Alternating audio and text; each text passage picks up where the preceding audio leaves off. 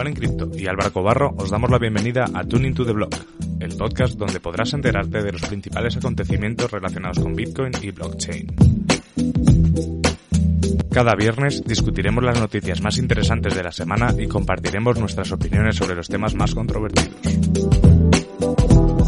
Además, todas las semanas tendremos invitados especiales con los que podremos charlar, debatir y sobre todo aprender de los temas que levanten más interés al ecosistema cripto. Buenos días, bienvenidos a todos a este podcast de Tuning to the Block. Estamos aquí con mi compañero Álvaro Cobarro. ¿Cómo estás, Álvaro? ¿Qué tal, Juan? ¿Cómo vas? Pues exactamente en el mismo sitio que la semana pasada, en casa y sin poder salir a la calle. ¿Tú qué tal? Bien, en lo mismo. Aquí estamos todos encerrados. Creo que en la mayoría del mundo estamos en la, en la misma situación. Sí, bueno, es lo que toca ahora y hay que, entre todos, eh, hay que hacer lo posible por seguir, seguir haciendo cosas, ¿no? Que el ecosistema no se pare, como bien dice siempre con el hashtag de cripto no para, y es la idea que hemos eh, querido llevar a cabo en este nuevo capítulo de Tuning to the Block, una vez más con contenido original. Esto no sale en Bitcoin TV ni en Juan en Cripto, y es que hoy, Juan, nos has traído a dos invitados de lujo. Sí, pues ahorita que está de, moda todo el tema de DeFi, tenemos un proyecto muy interesante que está trabajando, está haciendo DeFi en Bitcoin. Tenemos a Monion Chain, están con nosotros Mark eh, Carjusa, perdón, y Manuel Ferrari, que son los fundadores de esta compañía. ¿Cómo están ustedes, Maxi y Manuel? ¿Cómo, ¿Cómo, estás? Muchas gracias por invitarnos. Un honor. Nosotros acá desde Latinoamérica también en cuarentena. También encerrados. Mucho gusto, Juan. Mucho gusto, Álvaro. Sí, al final, al final, ah, eh, de todo lo malo que tiene esto, lo bueno es que estamos todos, entre comillas, disponibles, ¿no? Está, es más fácil poder hablar entre nosotros y poder hacer cosas como, como esta. Así que yo, obviamente, os agradezco también que, nos dediquéis un ratito porque, porque creo que hoy en día, como bien dice Juan, se está hablando muchísimo de DeFi y creo que es de recibo que, divulgadores como nosotros pues también eh, intentemos aportar más claridad al ecosistema y además, como siempre digo, aprovecho yo también para despejar las dudas que tengo, que como siempre son muchísimas. Así es, Álvaro. Bueno, pues de nuevo, como Álvaro decía, muchas gracias. ¿Por qué no nos cuentan así un pequeño resumen de, qué es Money on Chain para los que no conocen eh, la plataforma? Bueno, Money on Chain es una, una plataforma DeFi que tiene varios componentes. El primero ya existe una versión alfa que está en la mainnet de RSK desde diciembre del año pasado, que es la plataforma de, stablecoins. Que la plataforma de stablecoins nuestra es bastante interesante y diferente que otras. Eh, la plataforma, en lugar de ofrecer solamente una stablecoin, ofrece una stablecoin que tiene la particularidad de donde, que el PEG está garantizado por el smart contract, no, no, depende de un mercado secundario para que valga uno, sino que ese valor uno está garantizado por el smart contract. Y al mismo tiempo ofrece otros dos productos, uno que se llama, o otros dos tokens, mejor dicho, uno que es el BitPro, que es un token pesado para Bitcoin holders, que tiene un poquito de apalancamiento en el precio de Bitcoin, que quiere decir que el precio se mueve un poquito más que el precio del Bitcoin. Y este, adicionalmente a eso gana un interés en Bitcoin y además gana este, parte de los fees de la plataforma. Y después hay otro token que se llama BTCX, que es un token apalancado a la suba en el precio del Bitcoin. Es decir, cuando este, el precio del Bitcoin sube, este token en general sube dos veces. Adicionalmente, en la plataforma de stablecoin estamos muy próximos a lanzar un exchange centralizado que va a ir sobre RSK, que es esta sidechain de, de Bitcoin que Chain eligió para correr sus, smart contracts. Y en, uno, un, en un par de meses vamos a estar lanzando otra pieza del ecosistema que es muy interesante, que son oráculos descentralizados. Estos oráculos van a tener la, la función de proveer datos, como por ejemplo el precio del Bitcoin contra el dólar, a otros proyectos DeFi o a cualquiera smart contract que necesite un precio certero del, del, Bitcoin. y, y, ahora esto que ahora, ahora sí que más adelante sí que me gustaría profundizar un poquito más en, los tokens de la plataforma, pero para los que nos escuchan, eh, la verdad es que eh, cuando se habla de DeFi así como cuando se habla de criptomoneda reina, se habla de Bitcoin, parece que con DeFi todo el mundo habla de, de, de, DAO, de, DAI, ¿no? Con, con MakerDAO. Y además, con la diferencia obvia que una está corriendo en Ethereum y otra está corriendo en, lo que sería RSK Bitcoin, eh, ¿qué diferencias nos podríais señalar un poco entre, dos, entre los dos proyectos? Bueno, el, funcionamiento o el modelo matemático que respalda a ambos modelos son completamente diferentes. Eh, en, nuestro modelo, nosotros reconocemos que en el mundo cripto existen básicamente tres tipos de usuarios. Y este, a cada uno de estos tres tipos de usuarios le damos lo que necesita. O sea, la plataforma está pensada para, para alinear los incentivos de esos tres actores. Uno es el, usuario de stablecoin, la persona que, el bitcoiner que necesita salir por un rato de la volatilidad del bitcoin o que tiene que transferirle valor a otro bitcoiner y no quiere estar este, dependiendo de, qué precio tomamos el bitcoin, cuál es en, qué momento vamos a tomar el precio del bitcoin para hacer la transacción y evitar esa fricción. El otro producto es, o el otro token, mejor dicho, es el, es el Bitcoin que está pensado exclusivamente para Bitcoin holders somos bitcoiners hace muchos años y pensamos el BitPro en el token que a nosotros nos gustaría tener. El BitPro no es ni más ni menos que un Bitcoin que está permitiendo que, o una bolsita, mejor dicho, que contiene Bitcoins, está permitiendo que esta plataforma funcione y proveyendo liquidez a esta plataforma y a cambio gana un interés en Bitcoin y a cambio tiene este, un poquito de más upside cuando el precio del Bitcoin sube. ¿Qué quiero decir con esto?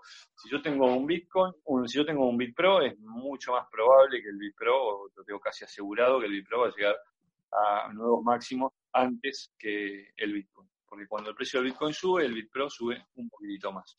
Y adicionalmente, este, cobra intereses que pagan los jugadores que hacen posiciones apalancadas dentro de la plataforma, que es el tercer tipo de usuario que identificamos y este, recibe parte de los que se utilizan en la plataforma.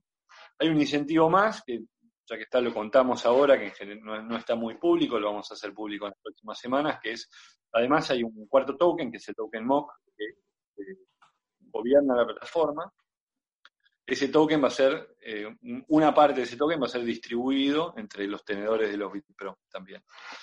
Este, y después tenemos este tercer grupo de usuarios, que son los traders, a los cuales tienen un producto apalancado a la suba en el precio del Bitcoin. Cuando el precio del Bitcoin sube, el BTCX usualmente sube 2X, y cuando el precio del Bitcoin baja, el BTCX usualmente baja dos veces. Otra de las grandes diferencias que tenemos con, con, con es el nivel de sobrecolateralización que tiene el sistema. Como está este sistema de, tres componentes, en el sistema puede haber muchísimo más colateral porque ese colateral se usa de alguna u otra manera. Entonces, por ejemplo, si yo voy a ver el, sistema como está en este momento, existen 6 dólares con 25 por cada dólar que está emitido en dólar on-chain. De manera que eh, es un sistema muy sólido, o sea, es muy resiliente a las bajas de precio Y eso se mostró en la baja del 13 de marzo. Nuestro sistema siguió funcionando perfectamente sin que ni siquiera se hayan activado las, medidas de emergencia para fomentar que la gente agregue colateral o, o demás. Para nuestro sistema fue un día como cualquier otro el 3 de marzo. Sí, eso está bien, eso está bien porque sí que es cierto que fue, por el otro lado sí que fue un poco caótico. De hecho, mucha gente empezaba ya a decir que, DeFi había explotado antes de, antes de empezar. Y yo te quería, eh, te quería preguntar, Max, eh, cuando mencionas que, por ejemplo, si yo tuviese, si yo fuese holder de esos eh, BitPro, eh, yo recibiría unos intereses. Con esos intereses, yo luego los podría destinar igual a, aumentar mi posición o, algún, o mandarlos directamente a un smart contract o, tendrían alguna función además de aumentar mi cantidad de, de, Bitcoin o de BitPro? Lo que sucede es que directamente aumentan tu posición. ¿Qué quiero decir con esto? Cuando vos compras un BitPro, suponte que el precio, cuando arrancó el smart contract, el precio era alrededor de uno. Supongamos que el precio fuera uno, que un, Bitpro es un Bitcoin. eh, e-, esos intereses se representan en un aumento del precio de, mi BitPro. O sea, yo en realidad tengo la misma cantidad de BitPro, solamente que mi BitPro cada vez vale más Bitcoins. Ah, vale, entiendo.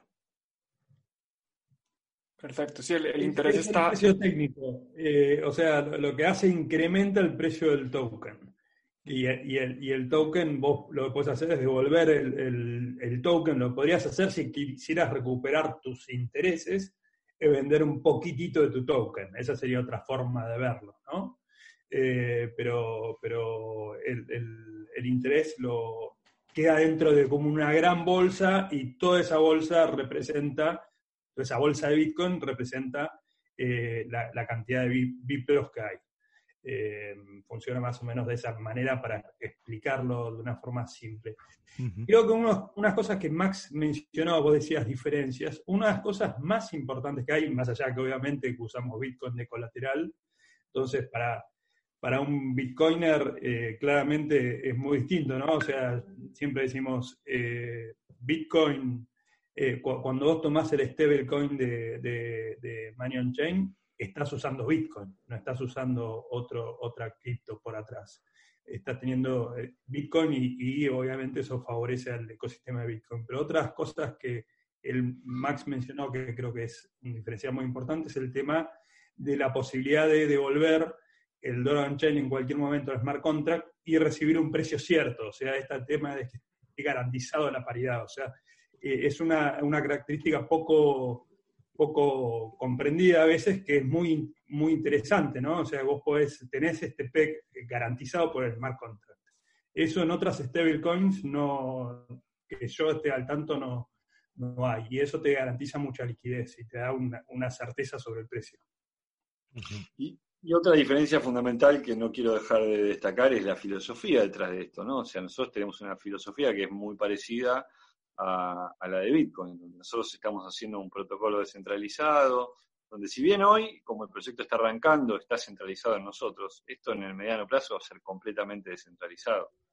Va a ser, por ejemplo, una DAO, no, no, que yo conozca no hay otra, donde inclusive la, el upgradability de los contratos, o sea, las nuevas versiones de, los contratos van a ser votadas por los tenedores del token de gobernanza. De acuerdo, eso, es algo nuevo que, todavía no hemos visto y precisamente supongo que ahí entra el tema del nuevo token, del MOC. ¿Por qué nos cuentas un poquito? Sí, a ver, el MOC nos decías que algunas de las personas que tengan BitPro van a recibirlo, pero van a hacer un ICO, ¿cómo van a lanzar ese token? ¿Quién más lo puede adquirir? ¿Cómo se puede adquirir? ¿Cómo funciona este tema? El, el MOC es un token que todavía no existe, porque en realidad todavía no tiene uso dentro de la plataforma. Hoy la plataforma es solo la primera parte, que es, una parte del protocolo, que es el protocolo de stablecoins. Una vez que tengamos otras piezas en su lugar, va a aparecer el token MOC. Este token MOC va a servir para gobernar la plataforma, en primer lugar. Los fees de la plataforma se van a poder pagar con un descuento este, utilizando el token MOC. Eh, los token MOC se van a poder estaquear y además una parte fundamental del protocolo, cuando todo el protocolo esté ya deployado, van a ser los nodos. Los nodos van a proveer información como el precio del Bitcoin y el dólar, tienen un protocolo descentralizado para que no exista, para que el control no esté en una persona, y van a correr este, procesos fundamentales para el sistema. En una segunda etapa también van a tener injerencia en, en lo que es el exchange. Y estos nodos, para poder ser nodos, para tener el privilegio de ser nodos, también van a tener que stackear Money Chain Token. A los usuarios de la versión alfa, que es la que está este, funcionando ahora, nosotros los vamos a empezar a premiar en unas semanas con este, una representación de lo que va a ser el token MOC. O sea, van a tener un saldo en una cuenta y un, derecho a reclamar determinada cantidad de token MOC según cuánto usen la plataforma cuando el token MOC exista. Después, eh, ¿cómo va a ser el mecanismo? Si vamos a hacer una ICO, la verdad que, no lo sabemos. Este, ¿Es posible que hagamos una ICO o es posible que simplemente entreguemos los tokens a los, a los tenedores de BitPro y después vendamos algo de token en nuestro propio exchange para, financiar el resto del proyecto o simplemente este, que se vendan a través de una, venta, de una venta privada. Pero la idea que nosotros tenemos es que esto esté lo más distribuido posible y, que herede el espíritu y las propiedades que tiene, que tiene Bitcoin. la idea es que esto sea completamente descentralizado, completamente trusted, que el proyecto sea de la comunidad. Perfecto. Un, tema que no me queda muy claro es que dices que eh, las personas que van a tener el MOC son los que finalmente van a ser nodos.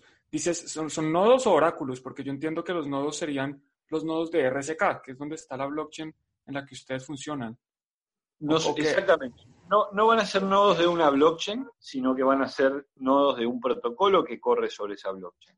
Los nodos van a tener este, diferentes responsabilidades, como por ejemplo informar el precio de los diferentes pares que se usen como colateral, correr determinados procesos críticos para el sistema y este, hacer que todo funcione en forma descentralizada. Los tenedores de los MOC pueden elegir correr un, un nodo o no correrlo. Vos podés tener MOC para simplemente pagar el fee o podés tener mock y estaquearlos y poder votar con esos, con, e, esos tokens sobre los árboles de la plataforma y recibir los, los fees que genere la plataforma o este, podés estar completamente involucrado y además de todo eso correr un nodo con tus mock.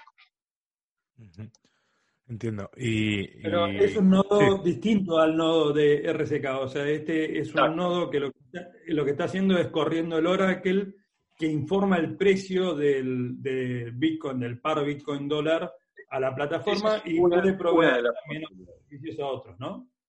A otros proyectos. Sí, el Oracle es una de las responsabilidades. Los nodos tienen otras funciones también, además del Oracle.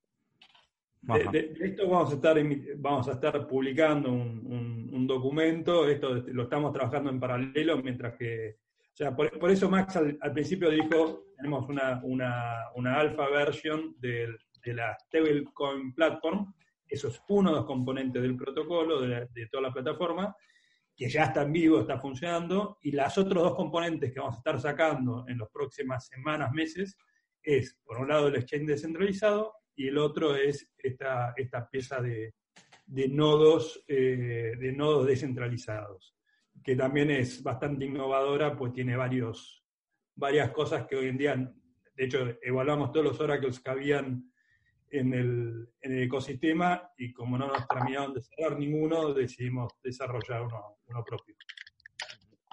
Y, yendo un poco al, a, lo que son los pasos y, el principio de todo, eh, pongamos, por ejemplo, que yo tengo un Bitcoin, Bitcoin, Bitcoin, no, no un R Bitcoin ni nada, y quisiese eh, usarlo para participar en la plataforma, etcétera. ¿Cuáles serían los pasos a seguir? Mira, si, tenés un Bitcoin, no podés interactuar directamente con nuestra plataforma, primero lo tenés que transformar en RBitcoin. Y después, si quisieras este, comprar el BPRO, el, vas a, nuestra página web o al, seleccionás que querés comprar o que querés emitir en realidad, porque no lo estás comprando, lo estás imprimiendo vos mismo, que querés imprimir el BPRO, mandás el Bitcoin y este, el sistema te devuelve la cantidad equivalente en Bitcoin. Mandás el, el RBTC. Exacto, mandas el RBTC, que es Bitcoin sobre la red de RSK. Ahora, si vos quisieras comprar, por ejemplo, o, eh, Dollar on Chain, quisieras transformar tu Bitcoin en Dollar on Chain, ahí lo puedes hacer directamente en CoinSwitch, que es, eh, un exchange que funciona en ese estilo Shapeshift. Y vos podés ahí mandar tu Bitcoin y te mandan el equivalente del Dollar on Chain, te cobran un fee desde el 0.15, o al revés, mandás el, Dollar on Chain y, y te devuelven los Bitcoins. Pero si querés interactuar directamente contra el protocolo, tenés que hacerlo con RBTC. Entiendo, sí. Y al final, el, eh, por ejemplo, eh, pongámonos, mm, nosotros ahora, por ejemplo, Juan y yo eh, sacamos un, un curso ¿no? de, de, Bitcoin y dentro de lo que es la web de Bitcoin, obviamente pues se puede pagar mediante Stripe con, con Fiat y por supuesto se puede pagar eh, con, con, Bitcoin, con Ethereum y compañía, pues utilizamos BitPay. Eh, ¿Hay alguna manera o existe ya alguna forma de poder eh, aceptar, por ejemplo, dólar on chain? Y sí, la realidad es que cuando vos tenés dólar on chain no tenés el problema de, la volatilidad del Bitcoin. Entonces es como que no necesitas un proveedor de pagos en el medio. Podés aceptar directamente el dólar on chain y, te quedas parado en dólar on-chain y ese dólar on-chain o lo usás o si lo tenés que transformar en fiat, lo pasás a Bitcoin y los Bitcoin los pasas a fiat. Estamos hoy hablando con muchos gateways para que empiecen a hacer el pasaje directamente de dólar on-chain a fiat y de fiat a dólar on-chain, pero mm, mientras e, esa solución no exista, o sea, si vos lo necesitas hoy, puedes pasarte de dólar on-chain a Bitcoin, Bitcoin a fiat. Pero no, no tendría sentido como, como comercio poner un procesador de pagos en el medio para irte de la volatilidad de Bitcoin porque no la tenés. Claro, o sea, lo lógico sería, por ejemplo, si el curso cuesta 25 euros, que en dólares serían unos 27, 28 dólares, eh, poner directamente un, un invoice, ¿no? con un QR de 27 dólares. Exactamente. Exactamente. entiendo, entiendo. Está, estás diciendo que en este momento tienen, hay un exchange que, que, funciona donde yo puedo adquirir el BitPro directamente. ¿Es CoinShape? ¿Cómo, cómo se llama? Es, eh, CoinSwitch. En CoinSwitch, ah, puedes eh, adquirir el Dollar on Chain directamente. El BitPro todavía no está listado en ningún lado. Ok, y el Dollar on Chain entonces yo lo podría vender en CoinSwitch por Bitcoin y ya después usar la plataforma que quiera para vender mi Bitcoin. Exactamente. Ok. Bueno, eh, quiero cambiar un poquito de tema y preguntarles algo de pronto donde, donde Manuel puede hablar un poco más sobre eh, la comunidad. ¿Cuál ha sido de pronto uno de los mayores retos de entrar a la comunidad Bitcoin con DeFi? Que sabemos que, que los Bitcoiners, especialmente pues los maximalistas, son un poco más reacios a, a, las cosas nuevas, a experimentar un poco con esto. ¿Cuáles son esos retos que ustedes han visto? A ver, eh, Muchos. O sea, el Bitcoin está, en general está acostumbrado, en, mi experiencia, la verdad que Max tiene mucho más tiempo y podrá hacer un doble clic, pero eh, creo que está, eh, es el usuario típico compra Bitcoin y lo holdea, ¿no? Los Bitcoin a largo plazo. Después está el, que interactúa con, con, Exchange para hacer trading y no, no, usa soluciones DeFi. Entonces, por ejemplo, es muy raro que vos tú encuentres un Bitcoiner que, que, use Metamask o que use alguna wallet distinta de un Trezor. O sea, o usan Trezor o, tienen un Coinomi. Entonces, hay muchas cosas eh, en lo que es el user adoption que son difíciles. O sea, wallets, por ejemplo. RCK ahora dentro de poco va a estar sacando una wallet. Eh, y cuando uno le dice, bueno, tienes que usar Metamask o tienes que usar Nifty, que es otra wallet que interactúa con la plataforma, todo lo preguntan y hacen un doble check tres o cuatro veces, porque, y es natural, ¿no? Eh, entonces, claramente en la etapa que hoy en día estamos es una etapa de awareness, por un lado, o sea, que la gente conozca que existe eh, Chain. diría que seguramente el 99% de los bitcoiners a nivel mundial no deben saber que, que existe esta, esta posibilidad de uso. Y después, una vez que lo conozcan, de, pegar el primer salto del innovator, ¿no? El, el, que amague conocer lo usa. Y lo natural es que lo van a usar poquito. Van a poner 10 dólares, van a poner 20 dólares, van a poner 30 dólares y van a esperar y van a ver dos meses, tres meses. Y es, eh, como uno dice, by the book, ¿no? Es lo que, lo que pasa. Todos los libros que hablan de, de, de lo que es innovación hablan de estos procesos y es lo que es natural, es lo que nosotros esperamos.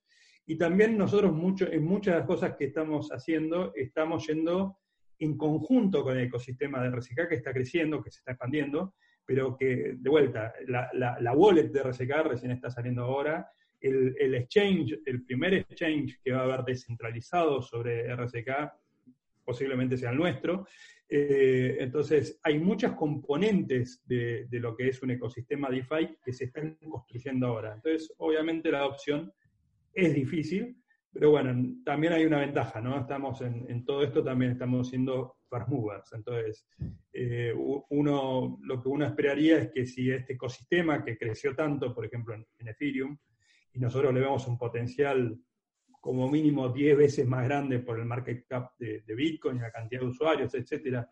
Este ecosistema crece sobre Bitcoin y la gente dice, bueno, ok, apuesto al Bitcoin como colateral para crear los sistemas financieros descentralizados. Realmente la posibilidad de crecimiento es, eh, es muy, muy grande. Entonces, es difícil porque somos first movers, pero el potencial, la verdad, eh, que vemos y el interés que estamos viendo de otros proyectos que se nos están acercando, que nos entrevistan, que nos dicen, bueno, cómo podemos hacer esto, o sea, desde tanto desde el media como desde, desde otros proyectos es, es, muy, muy, muy interesante, muy, muy alentador. Yo creo que es, tal como lo dice Manuel y yo te sumo un componente más. El Bitcoin está tan podrido de ver eh, el próximo Bitcoin que va a resolver este, todos los problemas que tiene Bitcoin y haber tantos scams y tantos proyectos que han fracasado en el camino, que es como que está un poco escéptico. Al mismo tiempo, nosotros lo que vemos es un enorme interés de, los bitcoins. Cuando nosotros, de los bitcoins. Cuando nosotros contamos nuestro proyecto, a los bitcoins le brillan los ojos. Algo que fue muy reconfortante fue en la BitConf en Uruguay el año pasado.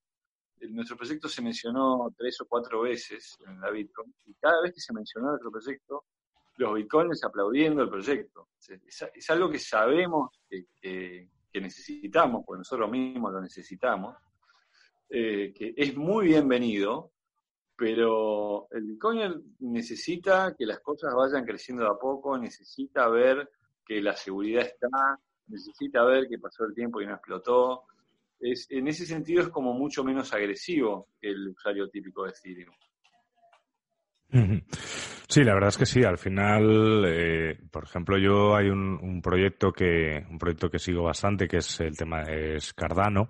A mí una de las cosas que me gusta de Cardano es que es que van poco a poco, o sea, van testeando todo, van van probando absolutamente todo con la revisión entre pares y al final eh, las prisas se ha demostrado que no son buenas, ¿no? Como hay mil ejemplos de que de que las prisas en esta en este sector nunca han sido buenas por, porque comentas también tú, Max. Hay problemas de seguridad, problemas de, que el sistema eh, colapsa, etcétera, ¿no? Hay que, hay que medirlo todo bien.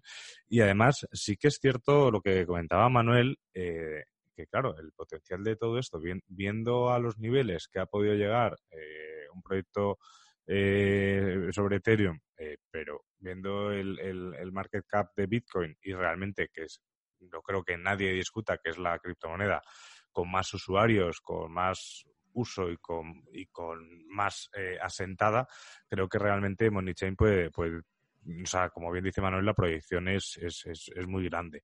Y, y, yo os quería preguntar, eh, porque mencionabais también, en base a la pregunta de Juan, todo el tema de la comunidad y es cómo, cómo podemos ayudar eh, los usuarios, los que no somos programadores, los que eh, o los Bitcoin holders en sí, ¿cómo podemos ayudar a, que este proyecto funcione?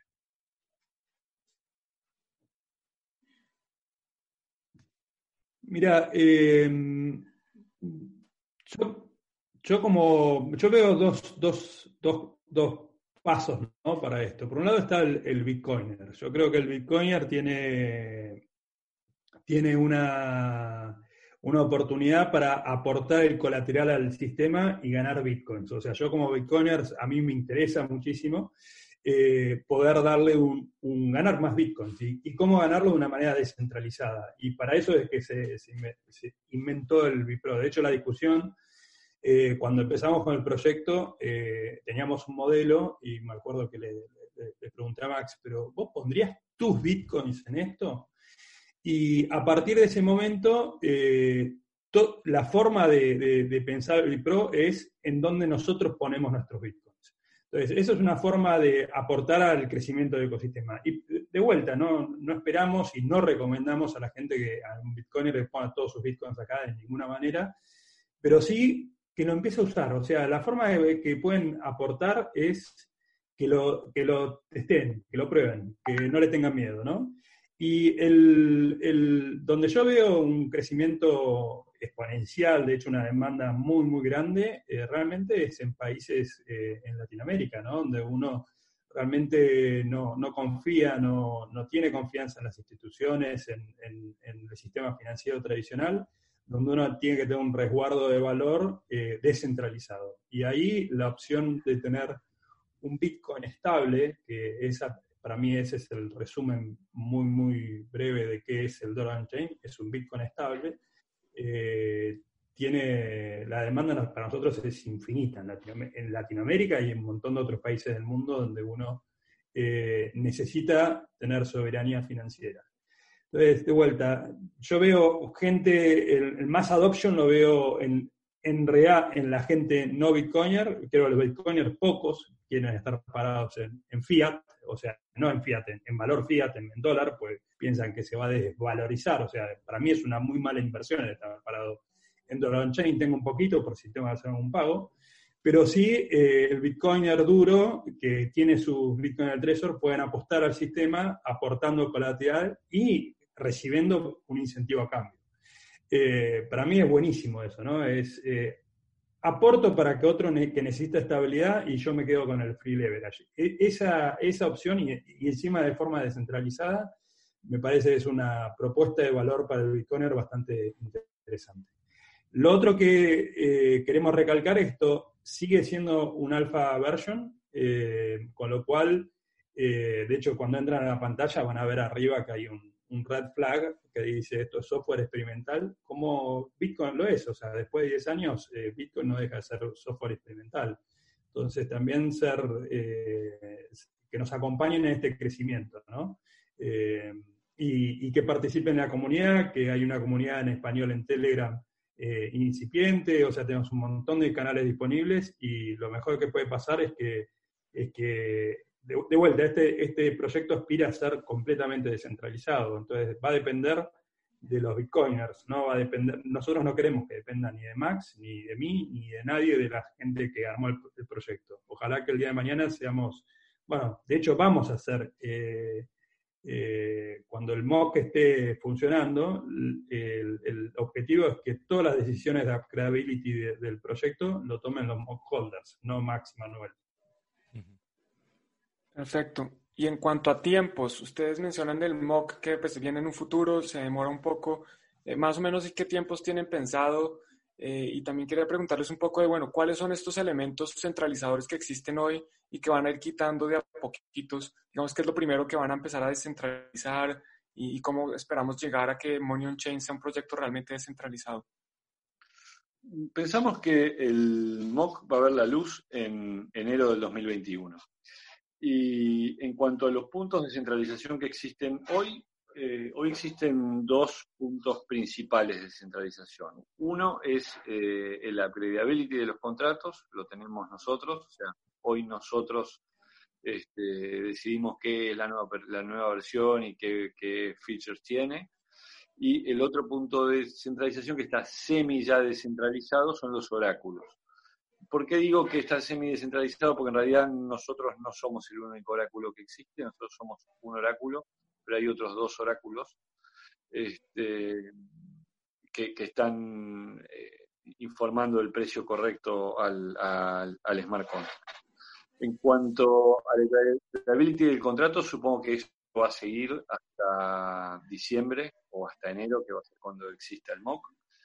Lo que es muy posible que hagamos en poquito tiempo es que frisemos los contratos, de manera que los contratos queden frisados desde ahora hasta diciembre, que es cuando se va a hacer el próximo upgrade, para darle la, garantía y la tranquilidad a cualquiera que al menos hasta diciembre nosotros no podemos modificar los smart contracts. Perfecto. es, un, tiempo relativamente rápido para, para este mundo de Bitcoin que lleva 11 años. Ustedes pensar hacer todo esto en un año es, me parece bastante ambicioso. Bastante bueno, nosotros ya hace bastante tiempo que venimos trabajando en el proyecto. Nosotros arrancamos en eh, diciembre del 2017 a, pensar, trabajamos, empezamos a trabajar full time en Money Chain en diciembre del 2017. El primer año fue exclusivamente para el desarrollo de, los modelos matemáticos detrás de Money Chain y, simulaciones del modelo matemático. El segundo año fue exclusivamente dedicado a construir una base de smart contract muy sólida y a, testear eso de, con todo lo que pudimos. ¿no? Estuvimos un año entero probando diferentes escenarios y situaciones de smart contract, haciendo verificaciones formales contra los modelos matemáticos que habíamos armado antes, etc. Y ahora es el momento de, este, de construir todo eso que eh, dibujamos y creamos en papel. Así que no es que todo eso está por delante, sino gran parte de ese trabajo ya está hecho. Perfecto. Y el, lenguaje que ustedes utilizan, supongo que es, Solidity, por lo que está construido en RSK. ¿Alguien en Ethereum podría implementar un Money on Chain en Ethereum con, la, con el mismo código que ustedes tienen? Sí, por supuesto, se podría implementar Money on Chain en Ethereum. Esa es una pregunta que nos hacen muchas veces y es muy posible que nosotros mismos implementemos eh, Money on Chain en Ethereum. Hoy existe un bridge entre RSK y Ethereum, de manera que cualquiera puede portar el dólar on-chain de, este, de RSK a Ethereum y usarlo en smart contract dentro de, Ethereum o hacer funcionar smart contract con nuestro dólar on-chain en la red de Ethereum. Pero es muy posible de que de cualquier manera implementemos toda la suite del protocolo nativamente en Ethereum. Perfecto. Lo único que nos impide o nos previene hacerlo hoy es que nosotros creemos que la base de, un DeFi sólido es Bitcoin, no otra, no, otra coin. Y es por eso que no hoy no hay una solución descentralizada de Bitcoin corriendo sobre Ethereum. No hay una, solución lo suficientemente sólida y descentralizada como para que amerite que nosotros digamos, bueno, vamos a hacer una stablecoin con Bitcoin de colateral sobre Ethereum. Entiendo. Porque eh, en, un futuro pensáis que puede existir la, o sea, que puede existir la posibilidad de que sea que Money on Chain sea multicolateral, es decir, que además de Bitcoin se puedan utilizar otros otros activos. Nosotros no creemos en el multicolateral por el diseño de de nuestro sistema. Eso es como que de alguna manera hace muy difícil de, medir el riesgo o el retorno que tendría el BitPro en nuestro sistema si usáramos multicolateral. Lo que sí podemos hacer, y de hecho estamos haciendo, es otras stablecoin que utilizan otra cosa de colateral. Por ejemplo, en, muy poquitos días sobre la red de RSK va a salir el, el, RIF Dollar On Chain, que es un, una stablecoin que utiliza el RIF de colateral. Podríamos utilizar este, Ethereum de colateral en la red de Ethereum? Sí, podríamos hacerlo.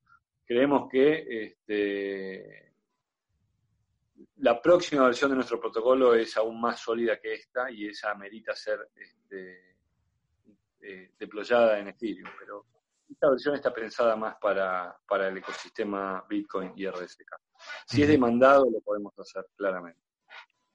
Entiendo. ¿Y tienen pensado el euro on-chain y después el yuan on-chain y la libra on-chain o por ahora nos quedamos con el dólar on-chain? Sí, tenemos pensado todas esas monedas, también tenemos pensado el peso on-chain, el real on-chain, el, mexicano on-chain, el chileno on-chain, etcétera.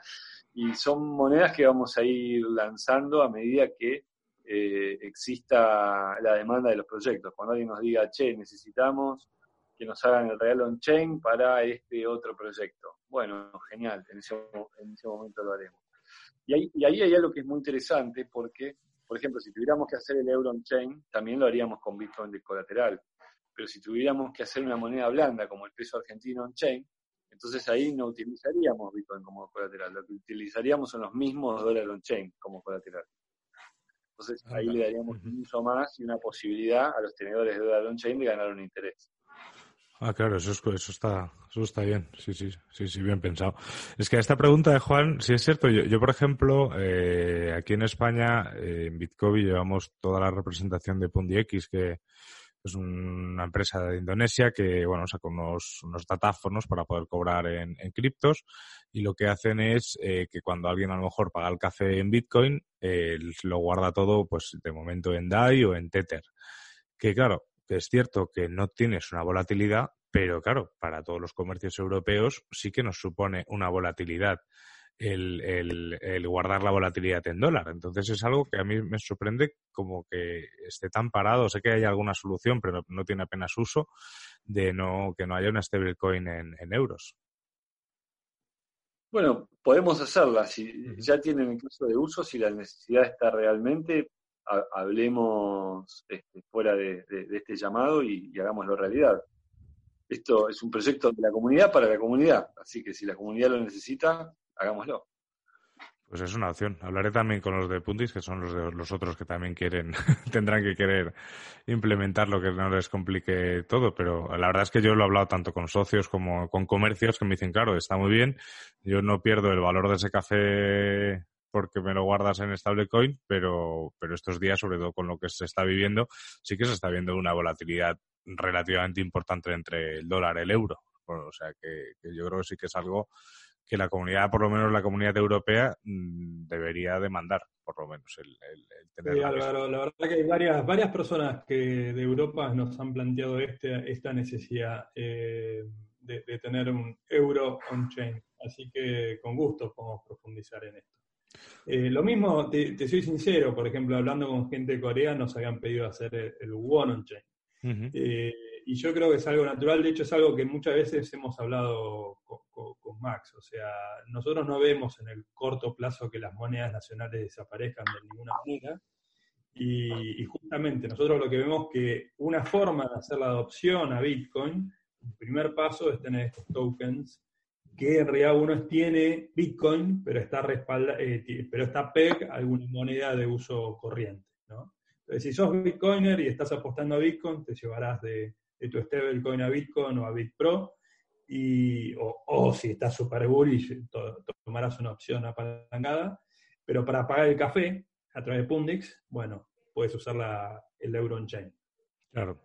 Sí, no, a ver, eh, al final, o sea, realmente el, problema que, que, yo veo dentro de Europa no es tanto el pagar, porque, o sea, yo lo que quiero es poder pagar con Bitcoin. A mí yo soy de la idea que Bitcoin además de holdearlo, hay que usarlo. O sea, yo creo que es, básico para que la gente vea que esto es algo más que, comprar una moneda y guardarla en una wallet.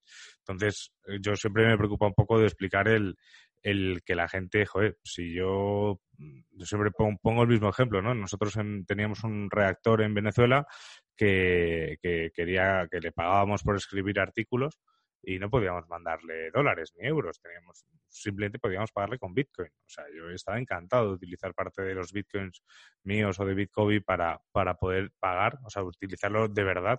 Entonces, al final, el, el uso en sí no es algo que me, que me preocupe, es más una cuestión de filosofía de la gente, pero en el caso de los comercios, como de momento sí que necesitan esos euros, sí o sí, para pagar a sus proveedores, trabajadores, etcétera, eh, creo que es, es, importante. Pero bueno, sabiendo que, ya os lo están demandando y que estéis abiertos a hacer muchas cosas, vamos, o sea, qué maravilla, Juan, que los hayas traído al podcast porque, porque quizás salga algo interesante de aquí también.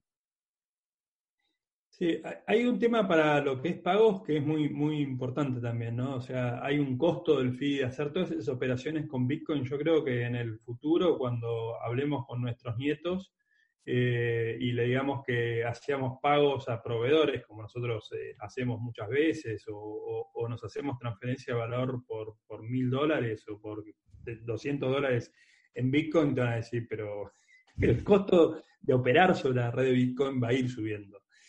Eh, entonces ahí yo creo que Lighting es, es, genial, es una, una, solución de escalabilidad que, que es fantástica.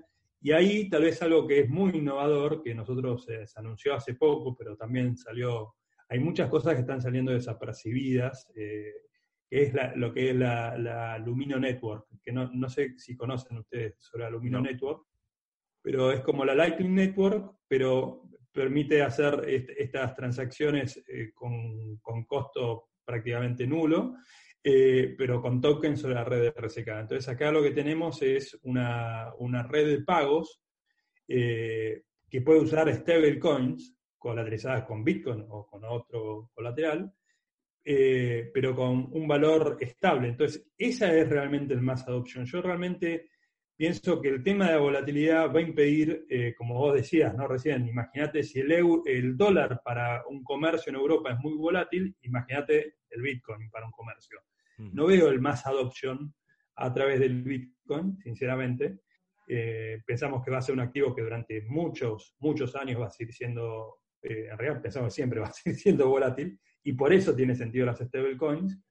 Pero lo, que se permite a través de la Lumino Network es poder crear esta red de pagos usando stablecoin con prácticamente costos infinitesimales y con velocidades, con volumen de transacción prácticamente que superan a Visa. Entonces, eh, ahí está el, el, más adoption que nosotros estamos viendo eh, como un potencial enorme en poco tiempo. O sea, de hecho, ya se hicieron pruebas, ya funciona, lo que falta es terminar todos los componentes tecnológicos para que esto funcione. Sí, además la Lumino Network va a estar integrada con la Lightning Network, entonces va a permitir cosas maravillosas como que vos vayas a pagar el café y vos que sos que, sos bitcoiners y, tenés este bitcoin en tu billetera Lightning Wallet, vas a poder pagarle al comercio y que el comercio reciba dólar on chain y instantáneo y casi gratis con costo de transacción ínfimo. No, no, la verdad es que sí. La verdad es que sí. El, o sea, sí es cierto que obviamente Bitcoin eh, lo hemos discutido además, Juan, en muchísimas veces dentro de, los canales de Bitcoin, por ejemplo, que no es no es tampoco el, el punto de, o sea, no es, o sea, no para sea, está hecho para lo que está hecho, ¿no? Y soluciones como Lightning, y ahora yo no lo conocía la que habéis mencionado, o sea que, habrá que investigar más, nos estáis poniendo hasta deberes. Lumino, Lumino Network y ahí cuando quieras, eh, Gaku, Gabriel Kurman, que eh, es parte de, la organización. Está RSK, que tiene la blockchain RSK, que tiene la plataforma de, smart contracts, y después está eh, Riff, y dentro de Riff hay un montón de componentes. Gabriel está a cargo de todo lo que es eh, Riff en, en que es lo que tiene un paraguas. Así que ahí seguramente puedes entrevistarlo que no solamente tienen la Lumino Network, está la Lumino Network, está Storas descentralizado, es una serie de servicios. Por ejemplo, nuestro Oracle va a estar sobre Riff, eh, va a estar un marketplace, entonces para que otros proyectos lo puedan usar. Eh, es crear un, mundo completamente de servicios descentralizados. Ese es un poco lo que yo entiendo, ¿no? Obviamente le tienes que hablar con una persona interesante, Gabriel Kurman, que, pueda hacer un doble clic sobre todo esto. Pues lo apuntamos seguro, sí, sí. Tendremos que hablar con Gabriel. Bueno, una pregunta. Yo, como buen Bitcoiner, una de mis principales preocupaciones es dónde voy a guardar mis llaves privadas, dónde voy a guardar mi acceso a los Bitcoins. En este caso, ¿qué billeteras eh, me permiten guardar mis BitPro, mis DOC, mis eh, BTCX? Eh, sé que entiendo que por Metamask, pero Metamask, perdón, pero ¿qué más? ¿Dónde más puedo guardar estos tokens? Eh, los tokens los podés guardar en cualquier billetera que sea compatible con RSK. Este, los podés guardar en Trezor, los podés guardar en Ledger. Trezor y Ledger accediéndolo desde Metamask y de Nifty, ¿no? También podrías hacerlo desde MyCrypto o, cualquier billetera que maneje RSK y que maneje Cargo Wallets también. Perfecto. Bueno, ahí pues la respuesta, o sea, personalmente es, eh, yo por ejemplo lo tengo en, en, Nifty, en Metamask y resguardado con una hardware wallet. O sea, siempre valores importantes tenerlos asegurados con, una hardware wallet. Mm, sí, sí, eso, eso, eso sin duda. De acuerdo. Pues muchísimas gracias por acompañarnos eh, aquí en este, esta casi una hora de episodio de podcast. Si la gente quiere saber un poco más de, de Chain o de ustedes, ¿dónde pueden encontrarlos? En www.manionchain.com. Eh, Abajo están todas las redes. Eh, la forma más fácil de interactuar es a través de nuestra comunidad en Telegram, que es la que estamos más usando, estamos presentes ahí. Eh, y después, si no, todos nuestros canales, ¿no? Twitter, Facebook, etcétera, pueden, pueden contactarnos. Pero la forma más rápida es el canal de Telegram que, que está en, nuestra página web. Pues ahí también dejaremos enlaces en, o sea, a los oyentes en, los, en, la, parte de comentarios dejaremos tanto la web, el canal de Telegram, etcétera. O sea que así es más fácil encontraros. Les paso, les paso el canal de Telegram en español y el otro que tenemos en inglés, ambos. Estupendo. Pues nada, pues Manuel Max, eh, por nuestra parte es todo. Muchísimas gracias. Eh, me gustaría eh, en unos meses o en enero mismo del 2021 volver a tener una conversación para ver un poco cómo va cómo va evolucionando el proyecto, porque yo creo que, por lo menos desde Tuning to the Blog, desde Bitcoin, desde Juan en Crypto, vamos a intentar seguiros de cerca y, difundirlo, porque por lo menos a mí, y estoy seguro que a Juan también, nos parece interesantísimo. Genial. Muchas gracias. por, por, la invitación y la oportunidad de, compartir un poco los detalles sobre el proyecto. Bueno, hemos tenido con nosotros a Max y a, Manuel de Money Chain. Ellos son fundadores de, esta plataforma y como nos han explicado, pues poco a poco se va a ir descentralizando, sobre todo cuando entre en la partida el token MOC, que es un, pues será el token de gobernanza de esta plataforma. Y no sé a ti, Juan, pero a mí me ha parecido un proyecto súper interesante. De acuerdo, a mí también me ha parecido muy interesante el traer DeFi a Bitcoin, pues así que sea algo nuevo, se abra nuevas posibilidades, cosas que no se podían hacer. Entiendo que algunos dirán que no es directamente Bitcoin, porque no lo es, eh, R Bitcoin, digamos que tiene otros riesgos, sin embargo, pues de nuevo, abre puertas, es, es algo interesante, va a haber experimentos como estos, les deseo por mi parte la mejor de las suertes, seguramente probaré el, el proyecto con, con un poquito de capital, más que, más que por invertir por experimentar y aprender, pero de acuerdo, muy, muy interesante. Al final esto se trata de eso, ir abriendo puertas, ir probando. Yo por mi parte también. Eh, de hecho, te lo comentaba también antes de empezar que a lo mejor os aprobaré toda la parte de, de, Bitcoin, de Bitcoin Pro, ¿no? Pero de BitPro, pero también me apetece probar la parte esa de la más apalancada con poco capital y por qué no. Hay que probar el, el, BTC para, para multiplicar tu dinero. tu Bitcoin. Es una, es una buena manera y además luego también pues cosas que ya había que están totalmente abiertos a lo mejor a que en Europa tengamos también un, un euro on-chain. Em, yo creo que es algo, insisto, que creo que es algo que puede funcionar muy bien para el ecosistema en Europa. De acuerdo, yo una última aclaración es que tengan en cuenta que esto pues tiene más riesgos, ¿no? Que invertir en BTCX pues tiene la volatilidad de Bitcoin dos veces, entonces así como puede subir y les puede ir muy bien, también puede bajar y pues les puede ir muy mal, entonces tengan cuidado, pero de resto pues bueno, es un experimento, vamos a ver cómo les va, les deseo lo mejor, espero que lo logren descentralizar, lo del nuevo token MOC yo no lo conocía, pues ellos nos dijeron que, que está muy nuevo, pero pues miremos, vamos a, hay que estar pendiente a ver cómo nos va con esto. Así es. Y nada, y a los que nos escucháis, eh, daros las gracias por seguir estando ahí. Nosotros es el segundo lunes ya seguido que tenemos contenido original en Tune to the Blog y la idea es eh, seguir haciéndolo, mm, no solo en la cuarentena, sino ya para siempre. Así que nada, eh, nos podéis encontrar, ya sabéis, en todas las plataformas de podcast, ya sea en Spotify, en iTunes, en, en Evox. Google Podcast. en Google Podcast también, y en la que nunca sabremos si estamos o no, porque nunca hemos sido capaces de encontrarnos. Y por supuesto, podéis seguirnos en arroba tuneblog en Twitter. Así es, y también pueden seguirnos en arroba Juan y arroba Bitcovi, arroba Álvaro Cobarro en Twitter. Y bueno, pues muchas gracias por estar acá, como les dice Álvaro, sin ustedes esto no sería posible y nos vemos la próxima semana o al final de esta semana con el resumen de las noticias. Así es, eh, con, como siempre en Bitcoin TV en directo y luego también lo subiremos y os pido disculpas porque no subí el anterior viernes. Así que nada, Juan, eh, vamos hablando aquí y para adelante. Claro que sí, juiciosos en la casa y nos vemos, nos escuchamos la próxima semana.